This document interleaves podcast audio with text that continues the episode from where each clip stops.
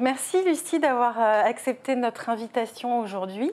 Euh, donc vous êtes déléguée pardon, générale adjointe depuis 2018 de l'ARP, mm-hmm. je ne me trompe mm-hmm. pas. Mm-hmm. C'est ça. Et vous serez, vous avez été nommée donc déléguée euh, générale. Donc ça prendra effet pendant les rencontres de l'ARP. Juste après, oui. Juste après, donc en, en effet pour succéder à Mathieu de Exactement. Donc, merci beaucoup à vous de me recevoir. Mais merci, euh, merci à vous de venir. Donc d'autant plus qu'effectivement, donc euh, nous sommes à la veille des rencontres de l'art au Touquet, donc qui se dérouleront du 2 au 4 novembre. Mhm. Donc d'autant plus important de vous avoir aujourd'hui euh, pour discuter de tout cela. Tout à fait. comment, ça se, comment vous l'appréhendez justement cette, cette nouvelle prise de fonction?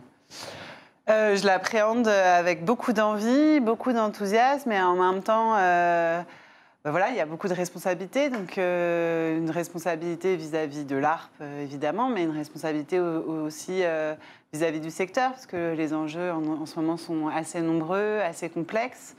Donc, c'est tout aussi passionnant que, je dirais pas vertigineux, mais voilà, avec une conscience d'une certaine responsabilité. Oui. Et alors justement, pour parler un petit peu euh, des rencontres, euh, donc au, Touquet, qu'est-ce que, qu'est-ce que déjà vous pouvez euh, nous en dire sur, sur l'organisation, sur les rencontres, sur les invités aussi, qui seront certainement le reflet de, bah, des préoccupations du secteur. Du secteur oui. donc ça fait deux ans que c'est la deuxième année où on se rend au Touquet, donc en région Hauts-de-France, qui sont donc toutes les, tous les deux partenaires des rencontres cinématographiques de l'ARP. Euh, c'est un événement euh, assez important pour, euh, pour le cinéma. C'est devenu un rendez-vous assez clé pour les professionnels du secteur, quels qu'ils soient, qu'ils soient exploitants, distributeurs, auteurs, producteurs et aussi diffuseurs. Donc c'est important pour nous et pour, je pense, le secteur. C'est donc du 2 au 4 euh, novembre, euh, et, ces, rencontres vont s'articuler autour de quatre euh, grandes tables rondes et de projections en avant-première le soir. Voilà, donc on essaye de, donner un cadre le plus chaleureux possible, le plus convivial, pour d'une part avoir ces échanges un peu officiels, puisqu'il y a ces tables rondes, mais aussi pour avoir des échanges plus, plus, plus dans l'intimité, enfin en tout cas dans le dans un échange autour des dîners, etc., dans un, contexte un peu plus convivial. C'est un peu l'objectif des rencontres. Euh, pour le programme, euh, on, l'a annoncé la, semaine dernière. En fait, c'est autour de quatre euh, tables rondes. Euh, que je peux développer si vous voulez. En fait, donc, il y a une première table ronde qui portera autour de la diversité de la création. C'est euh, pour rappeler que c'est certes un enjeu euh, culturel et politique, mais c'est aussi en fait un enjeu économique. C'est pas juste pour sa, portée symbolique que, que, on appelle en fait un, un soutien, enfin une politique culturelle forte en faveur de la diversité de la création. C'est euh, aussi parce que voilà, il y a des acteurs euh, derrière cette diversité. On parle de diversité de création, mais c'est aussi la diversité de la diffusion. C'est différentes salles, différents modèles, et c'est ça qui fait en fait. Euh, nous, on en est convaincus que c'est ça qui fait la, vitalité, l'histoire déjà, et la vitalité du cinéma français et européen. Et, il n'empêche que voilà, il faut, il faut continuer à soutenir cette cette diversité de la création et avoir une politique assez volontariste euh, en sa faveur. Il y a une autre, euh, donc ça c'est la première table ronde, une deuxième table ronde autour de la souveraineté culturelle. Euh, en fait, on a toujours l'impression que ce sont toujours des, des débats qu'on a déjà eus, qu'on a déjà eu l'année dernière, qu'on a déjà eu l'année d'avant, etc. Euh, certes, mais en fait, c'est toujours, euh, c'est parce que ce sont des sujets qui petit à petit euh, mûrissent enfin mûrissent en fonction de l'actualité, et il y a toujours des choses différentes à dire, et ça reste en fait, heureusement ou malheureusement, en fait, des axes prioritaires de l'art. Mmh. Donc, il y a cette table ronde autour de la souveraineté, souveraineté culturelle et en fait autour de des, actifs, euh, des actifs culturels et des actifs euh, stratégiques, considérer que la, culture est justement un actif stratégique, aussi bien dans ses catalogues que dans les, salles, que aussi euh, bah, dans les sociétés de production, et d'essayer de, voir quel, je sais pas, j'allais employer le mot arsenal, ce qui est très défensif, mais justement aussi quel cadre en fait on, met en place pour... Bah, pour garder une certaine souveraineté et éviter que ces capitaux ou enfin ces, différents éléments euh, fondamentaux euh, partent mmh. à l'étranger, à l'étranger, c'est-à-dire en dehors des frontières européennes, bien sûr. Une troisième table ronde autour de, l'audiovisuel public français. L'idée de cette table ronde, c'est bien d'interroger en fait son financement, mais aussi son projet. C'est-à-dire qu'on ne pense pas financement sans projet ou projet sans financement. C'est-à-dire que pour nous, il est important qu'il euh, y ait un, engagement fort de la part de l'État euh, vis-à-vis euh, de l'audiovisuel public et qui se traduit par une ambition forte de l'audiovisuel public dans son projet, mais aussi dans son financement. On va revenir de toute façon sur tous ces sujets parce que voilà. Parce que je suis déjà trop bavarde. Non, pas du tout. Non, mais c'est bien. Donc là, donc trois. Mais effectivement, on reviendra peut-être plus euh, effectivement sur chaque euh, chaque sujet et une quatrième. Et une quatrième. Donc ce serait plus rapide, mais c'est pourtant elle est très importante aussi. C'est autour en fait de l'auteur et, euh, et, de s'interroger un peu quel est le aujourd'hui. Est-ce qu'il reste maître un peu de son œuvre et quel est le lien en fait avec avec le public, mmh. le public citoyen voilà, il y a une dimension un peu plus philosophique et un peu plus, euh, euh, oui, plus philosophique. Quatre, euh, quatre, tables rondes ambitieuses. Est-ce qu'on a le droit d'avoir un peu des détails sur quelles seront les, personnalités, les interlocuteurs qui interviendront lors de ces débats? Alors oui, je vais vous donner quelques noms. Après, je ne vais pas vous les mettre par parce que ça va devenir très rébarbatif. Mais bah, on a des diffuseurs, par exemple Stéphane Sidbon Gomez de France Télévisions ou encore euh, Canal Plus qui sera présent. Ensuite, euh, on aura euh, bah, des producteurs, des producteurs des différents syndicats de producteurs, comme Gilles Sacuto ou encore Isabelle Madeleine ou, Marc Missonnier. on aura des auteurs, des cinéastes. J'oublie là du coup tout, tout part des distributeurs. Il y a par exemple Carole Scotta qui a accepté, elle est distributrice et exploitante donc euh, voilà, Carole Scotta qui sera présente. Euh, voilà. Est-ce qu'une une des questions serait que l'année dernière, euh, Netflix notamment n'avait pas été, n'avait pas été, été présent Est-ce que vous essayez de... Est-ce que le, dialogue avec eux est simple pour les faire venir, pour qu'ils puissent participer à ces, à ces échanges? Alors, on a, on a un dialogue très de confiance avec Netflix, qui est maintenant, avec lesquels on a, le cinéma a signé un accord euh, donc on, a des relations euh, très proches avec, euh, avec Netflix. Aujourd'hui, on a, ils ne comptent pas parmi les, les, intervenants à ces tables rondes. c'est voilà, c'est pas, c'est, ça aurait été compliqué de, de, les mettre à la table ronde sur l'audiovisuel public, par exemple. fait, bien sûr. Donc voilà, c'est un choix. Parce que c'est plus un choix. Mm.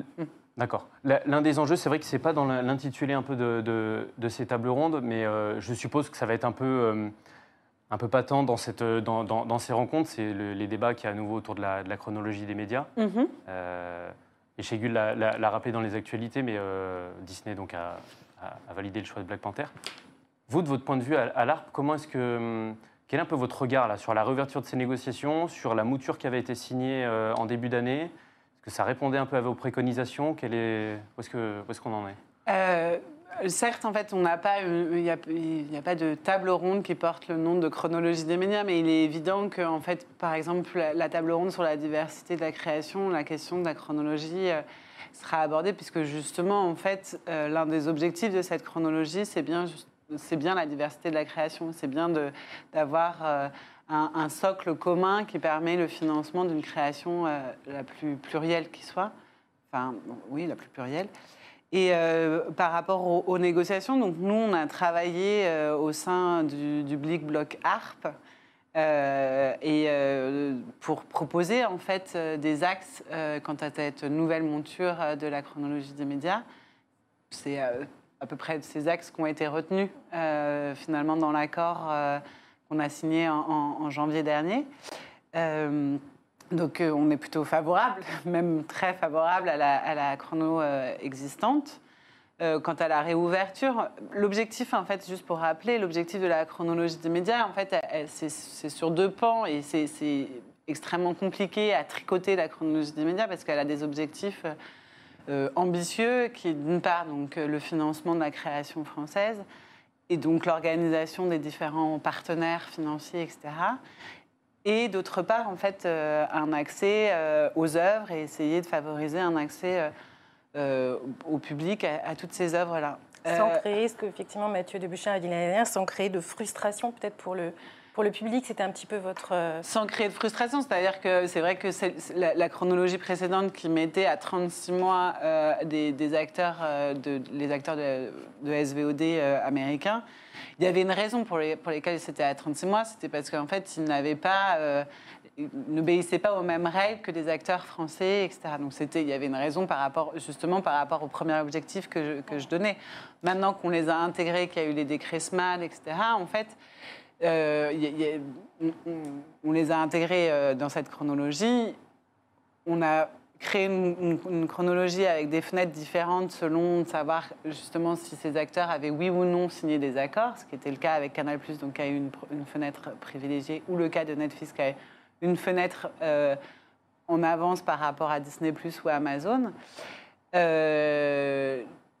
Là, je suis en train de me perdre dans la chronologie en elle-même, mais pour, pour répondre à votre, à votre question, c'est ces deux objectifs-là. Donc c'est sûr que la, chronologie, avec ces deux objectifs un peu ambitieux, ne peut pas être parfaite.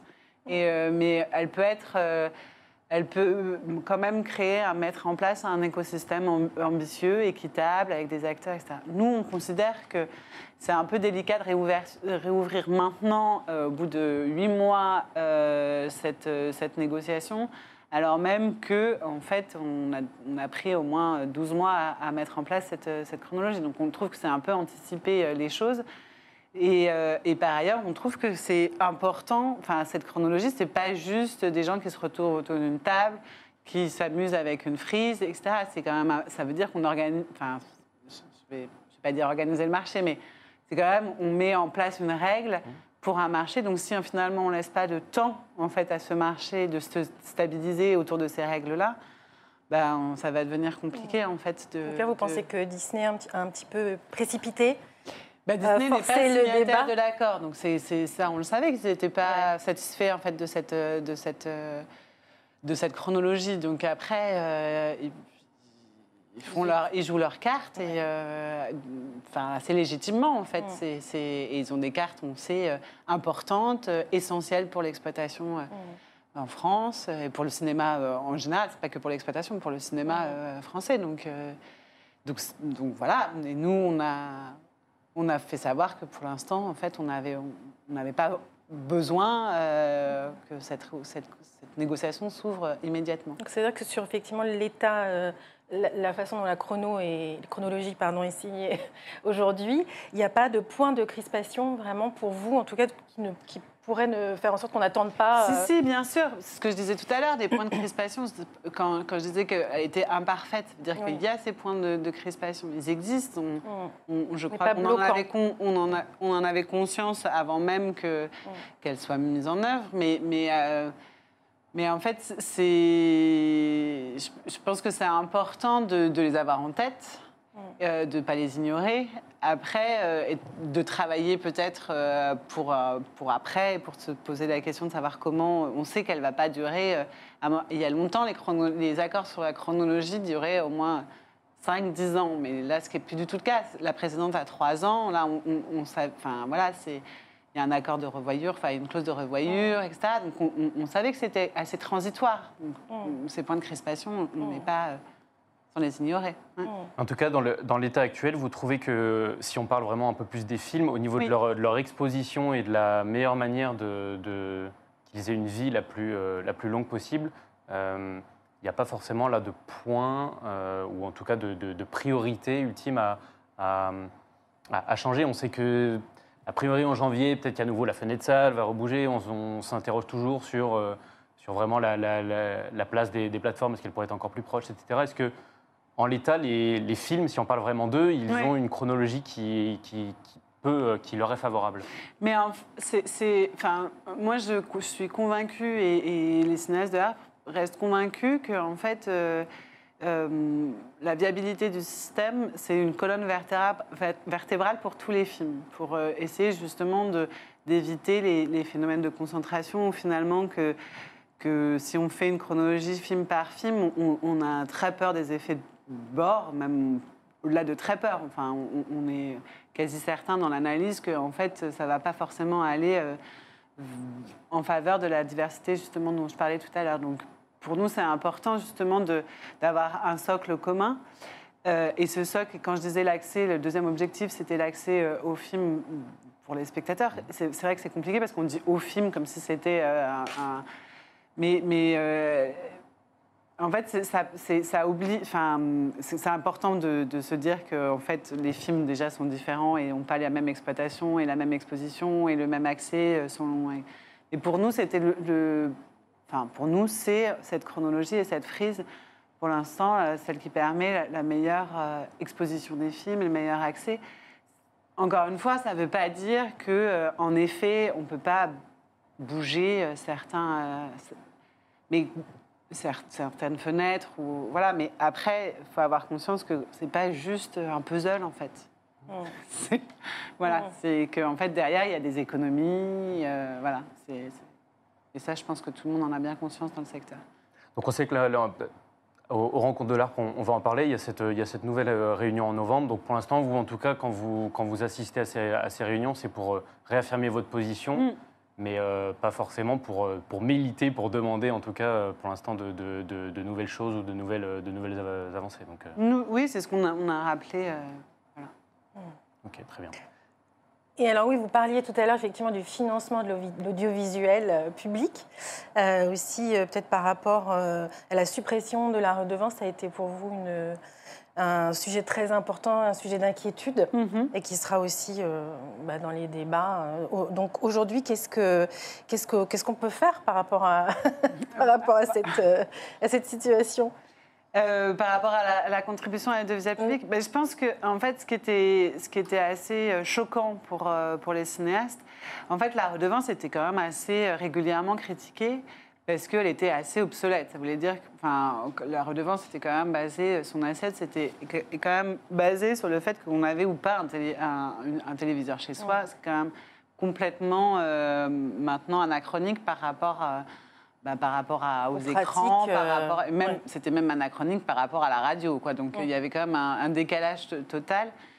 Euh, néanmoins, en fait, euh, ce, qui, ce, qui, a un peu choqué, c'était de se dire, bon, ok, c'était, obsolète, mais quelle est l'autre proposition? Et cette, mhm. la suppression et finalement a, certes un peu bouleversé, mais comme je disais tout à l'heure, en fait, l'important, en fait, c'est un engagement en fait de l'État, c'est de se dire euh, finalement quel que soit, c'est pas quel que soit le, vecteur, puisque en fait le vecteur sur le, vecteur repose beaucoup de choses sur l'indépendance de l'audiovisuel public, sur, euh, sa pérennité, sur euh, donc c'est pas anodin, le vecteur est pas anodin.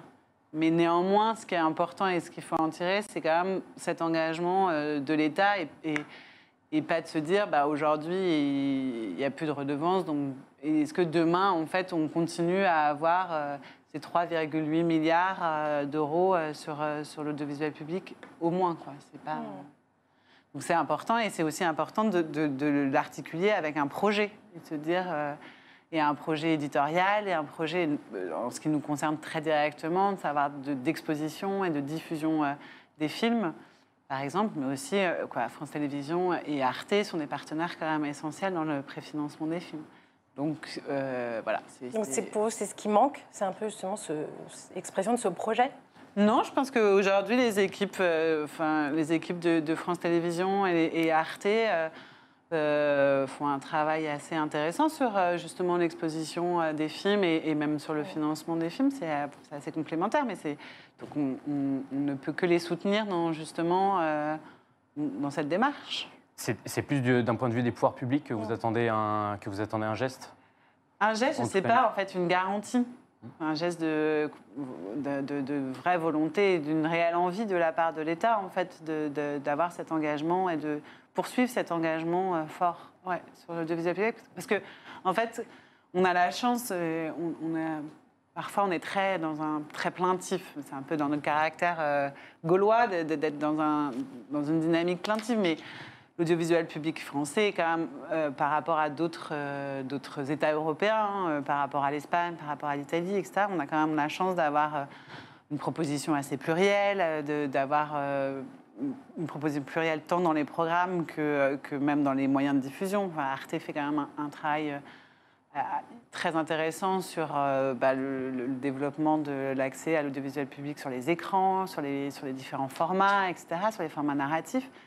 Je pense que ce sont des partenaires donc très importants pour, pour la création, mais dans, son acception la plus, large.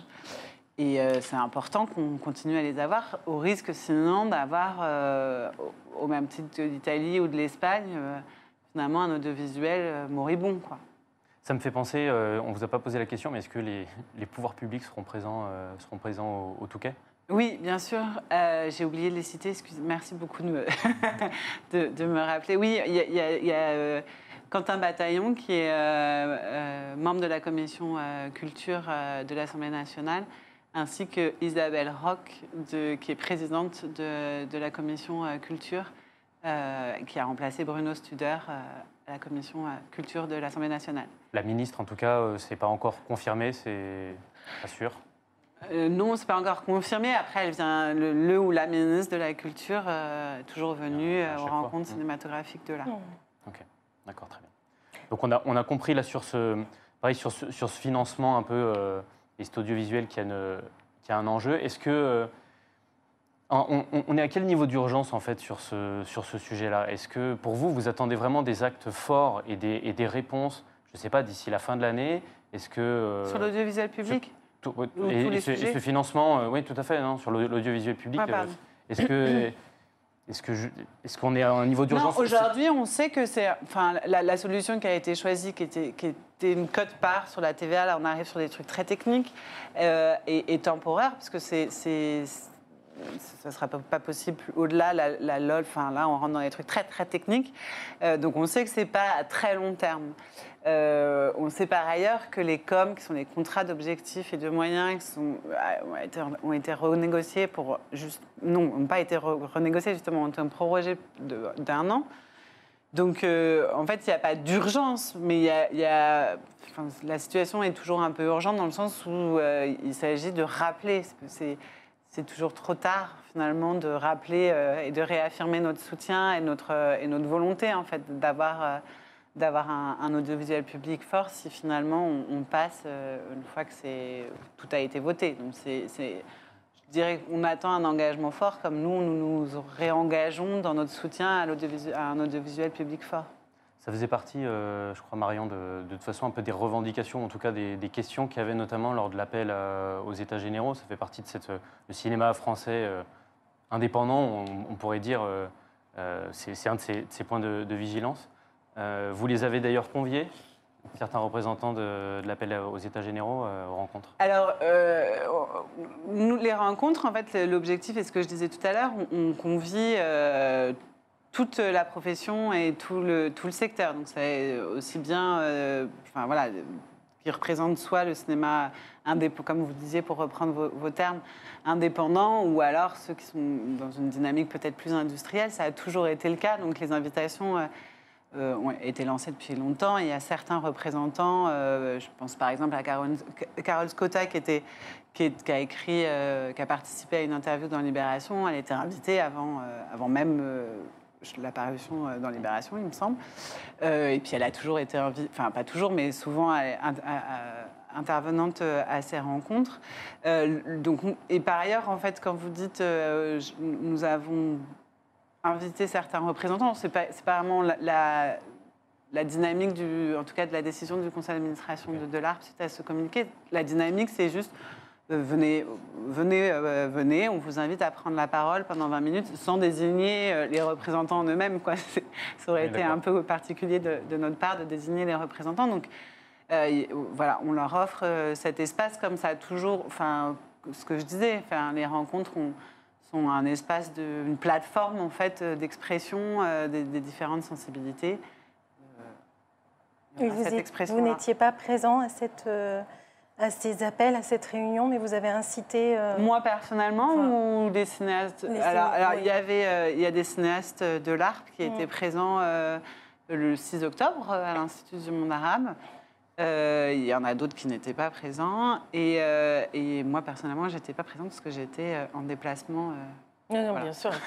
Vous avez le vous- droit. vous- non, non, oui, oui, tout à fait. C'est vrai qu'on doit- euh, si on vous n'étiez pas parmi par exemple les signataires, il me semble, de mémoire de, de la, de la tribune euh, dans le monde, mais c'est en tout cas cet appel, enfin vous sans forcément vouloir y, vous y impliquer à, à- à 100%, mais comment dire, c'est une démarche que, que vous que vous souhaitez euh, accompagner ou en tout cas lui, lui donner une caisse de résonance justement à travers à travers ces, ces rencontres. C'est quelque chose qui vous semble, est-ce que ça vous semble important justement qu'il y ait cette tenue des, des États généraux?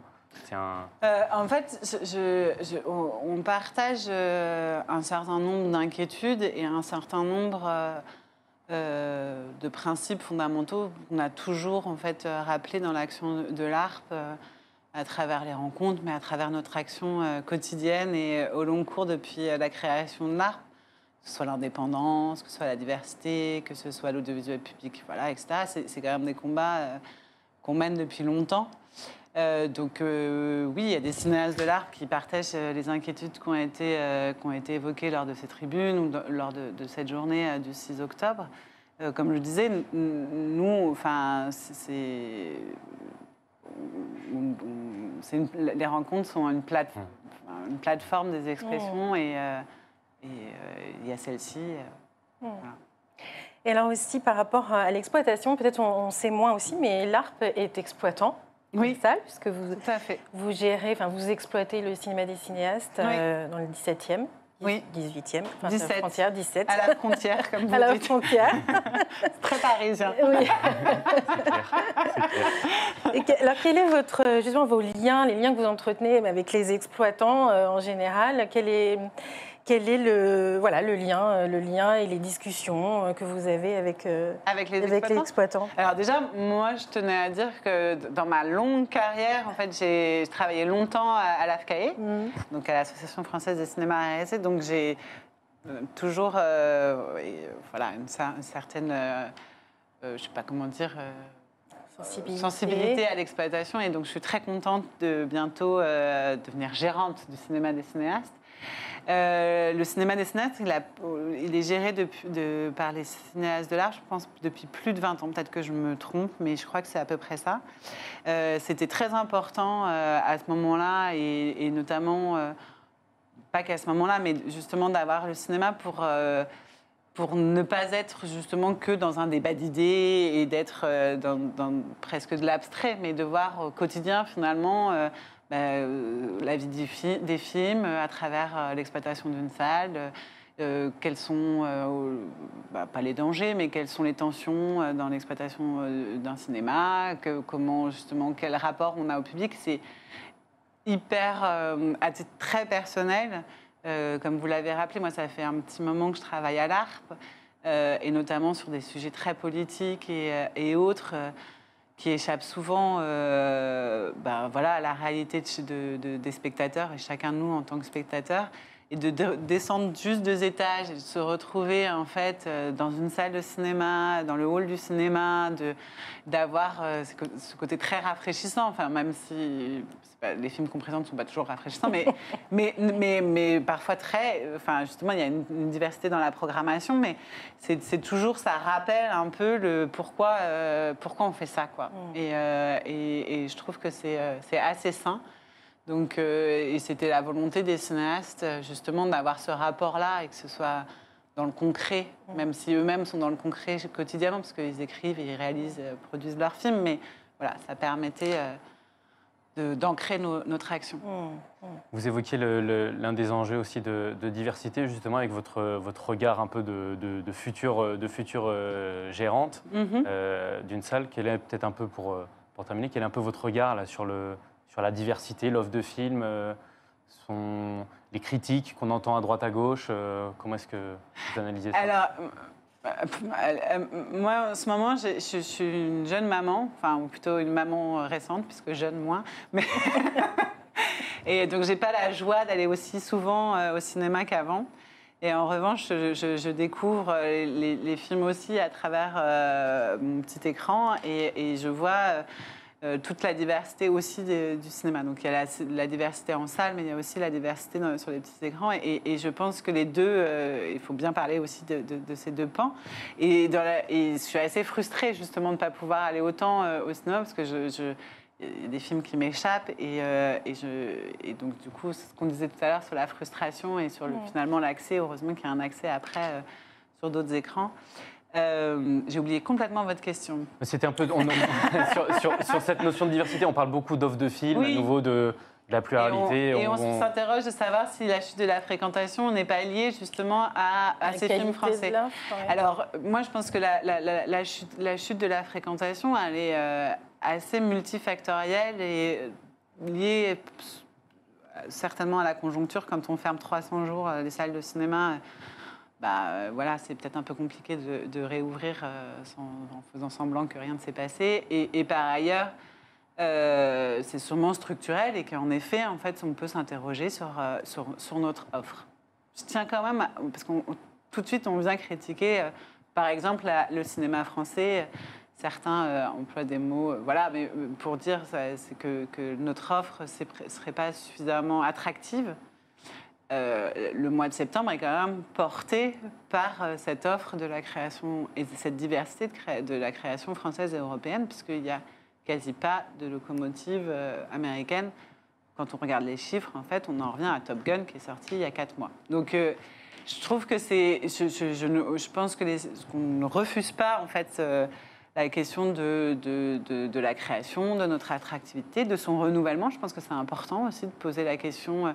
Euh, justement de s'apercevoir que du renouvellement de la, création, mais aussi le renouvellement du public, de se dire que finalement euh, bah, la fréquentation était beaucoup portée euh, notamment par un public vieillissant et que ce public vieillissant, après la crise euh, euh, sanitaire, en fait, euh, a plus de mal à revenir euh, dans les salles. Euh, du coup, ça, ça nous permet d'anticiper un peu une phase euh, qui serait euh, la disparition. Enfin, je sais, un peu morbide ce que je dis, mais enfin voilà, le- le- finalement le renouvellement des, publics, quoi. Et, je trouve, moi, je préfère être positive dans, dans- de façon générale. Et je pense que c'est euh, voilà, c'est intéressant de nous interroger. Et c'est pas pour autant qu'on on doit avoir tout de suite être trop critique et trop euh, et de se dire être trop tourné en fait la faute sur sur la création en elle-même. Je pense qu'elle est riche. Euh, On montre quand même à travers euh, des prix euh, à Venise, à Berlin, à Cannes, etc. que quand même elle n'est pas tout à fait à enterrer demain. Et puis on parlait effectivement, là vous parlez de la diversité, ce qui nous amène aussi à parler du piratage. Oui. Euh, qu'est-ce que aujourd'hui, qu'est-ce qu'on en avait eu ce- déjà cette conversation l'année dernière? Est-ce que ça a évolué justement depuis l'année Et vous pensez dernière que vous l'aurez pas l'année prochaine?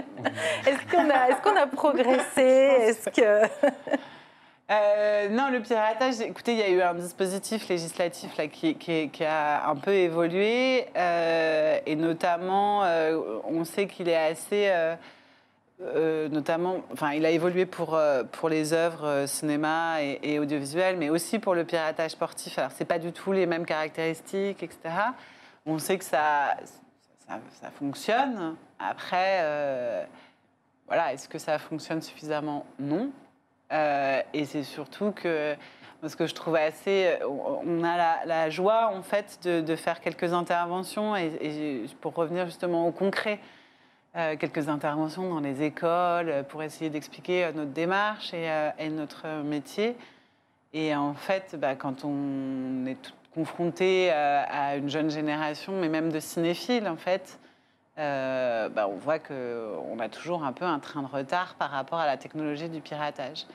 Donc on continue à, dire que bah, c'est important de ne pas pirater, de taper sur les doigts, etc. Mais c'est vrai qu'on peut espérer euh, voilà, un cadre législatif un peu plus ambitieux.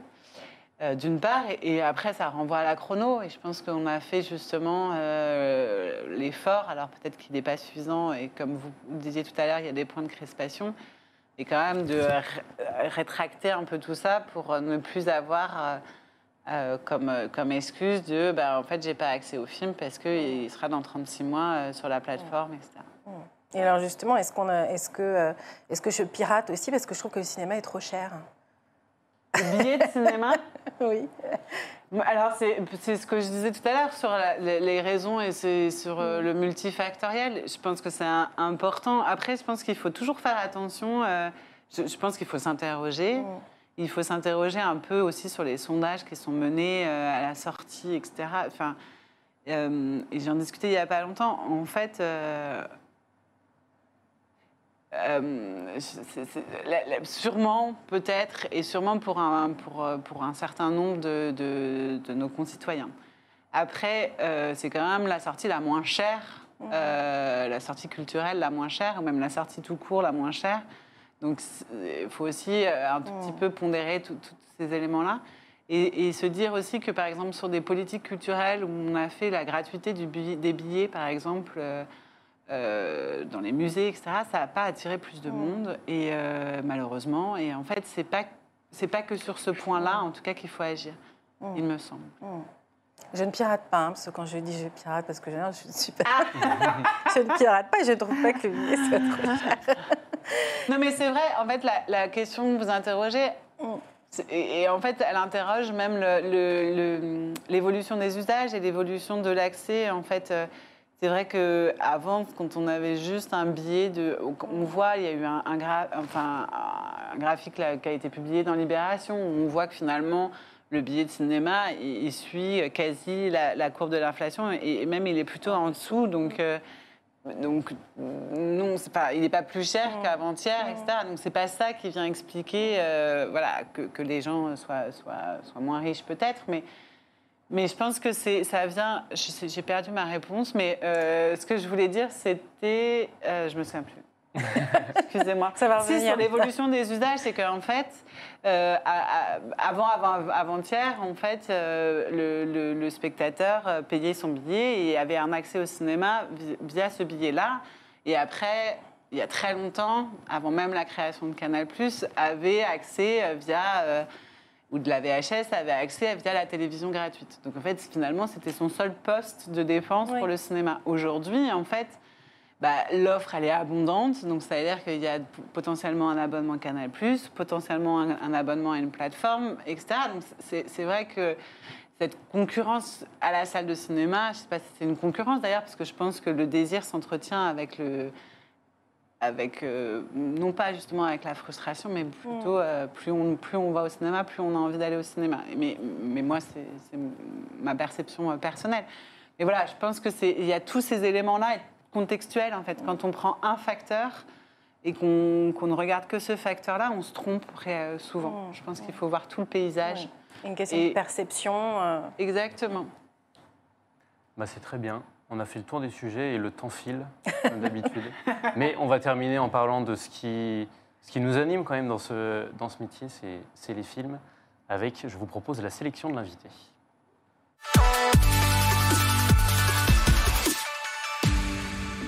Donc là, c'est interroger un peu plus votre cinéphilie. Euh, première question, quel est votre souvenir, votre plus belle séance dans une salle de cinéma? Alors, hum, je crois que mon plus beau souvenir, c'était. euh, moi, je suis une parisienne. La découverte, je crois que c'était mon premier film en salle de cinéma, et c'était L'ours de Jean-Jacques Hano, aux Bretagne. Euh, Vers. Montparnasse, là Aux Bretagne à Montparnasse, Ok. où je. Là, j'ai des frissons euh, qui parcourent euh, mon dos, et, et voilà, mais c'était où je me demandais bien ce qui se passait. Euh, voilà, c'est mon premier souvenir euh, assez marquant, et euh, je crois mon meilleur souvenir, en fait, pour l'instant. Et je, reviens à ma fille, pardon, je suis très euh, autocentrée, et j'espère que mon prochain meilleur souvenir, ce sera sa première euh, découverte de la salle et du cinéma en salle. Est-ce que ça pourrait être, alors je vous souhaite quand même d'aller au- cinéma avant, mais est-ce que ça pourrait faire partie justement de cette deuxième question qui était euh, quel est le film que vous attendez le plus en 2023 Peut-être vous personnellement et, euh, et du coup avec, euh, avec votre fille? Alors ma fille, elle va pas aller au cinéma l'année prochaine parce que les recommandations nous disent qu'il ne faut pas l'amener tout de suite au- l'année prochaine. Mais en revanche, j'ai très envie, alors je vais faire très corporate, mais j'ai très envie de découvrir les- le film de, de Jeanne Herry, qui est notre coprésidente. Euh, et, et- et voilà, les films aussi de des Les Algues Vertes, le film de Pierre Jolivet, euh, le prochain film de Toledano et Nakache, etc. Enfin, tous ces films-là, euh, des, des ré- des cinéastes de l'ARP, j'ai assez envie. et pour faire un peu une infidélité au cinéaste de harpe, oui, j'aimerais bien que ce soit un cinéaste de harpe, j'aimerais bien découvrir le, le prochain Steven Spielberg qui, j'ai compris, euh, a été montré à, à- à Lyon et j'ai compris qu'il avait eu, euh, enfin, il avait séduit tout le monde. Voilà. C'est clair. Euh, et puis, bah, en clin d'œil euh, aux rencontres de l'arbre qui auront lieu au Touquet Paris-Plage. Voilà, c'est très fin comme question, mais votre film ou scène de plage? Ah, mais quand vous m'avez envoyé, j'avais pas compris. Je me disais, mais c'est bizarre, j'avais pas compris le Paris-Plage, pardon. C'est Capillotractio. Alors j'ai réfléchi euh, et je me suis fait aider pas mal par, par les membres de l'équipe de l'ARP. Et, et j'ai pensé au Grand Bleu. Et tout de suite après est arrivé le Grand Bain. Ok, Voilà. un bon Donc ça répond. Il y a aussi des piscines euh, tout- au Touquet. tout à fait. Ça balaye tout, c'est parfait. Merci Voilà. beaucoup, Lucie. C'était. euh, Merci à vous. Merci, merci d'être venu. Et puis, moi, on vous souhaite des belles rencontres. Euh, Merci en beaucoup. tout cas, on suivra tout ça avec beaucoup, beaucoup d'attention. hein. Merci. Merci, Tanguy. Eh ben, avec plaisir, comme d'habitude. Merci à tous de, de nous avoir suivis euh, en direct ou en replay. Voilà, et on se retrouve ben, dans, dans deux semaines, pas Même lieu, même heure. Voilà, exactement. Excellente journée.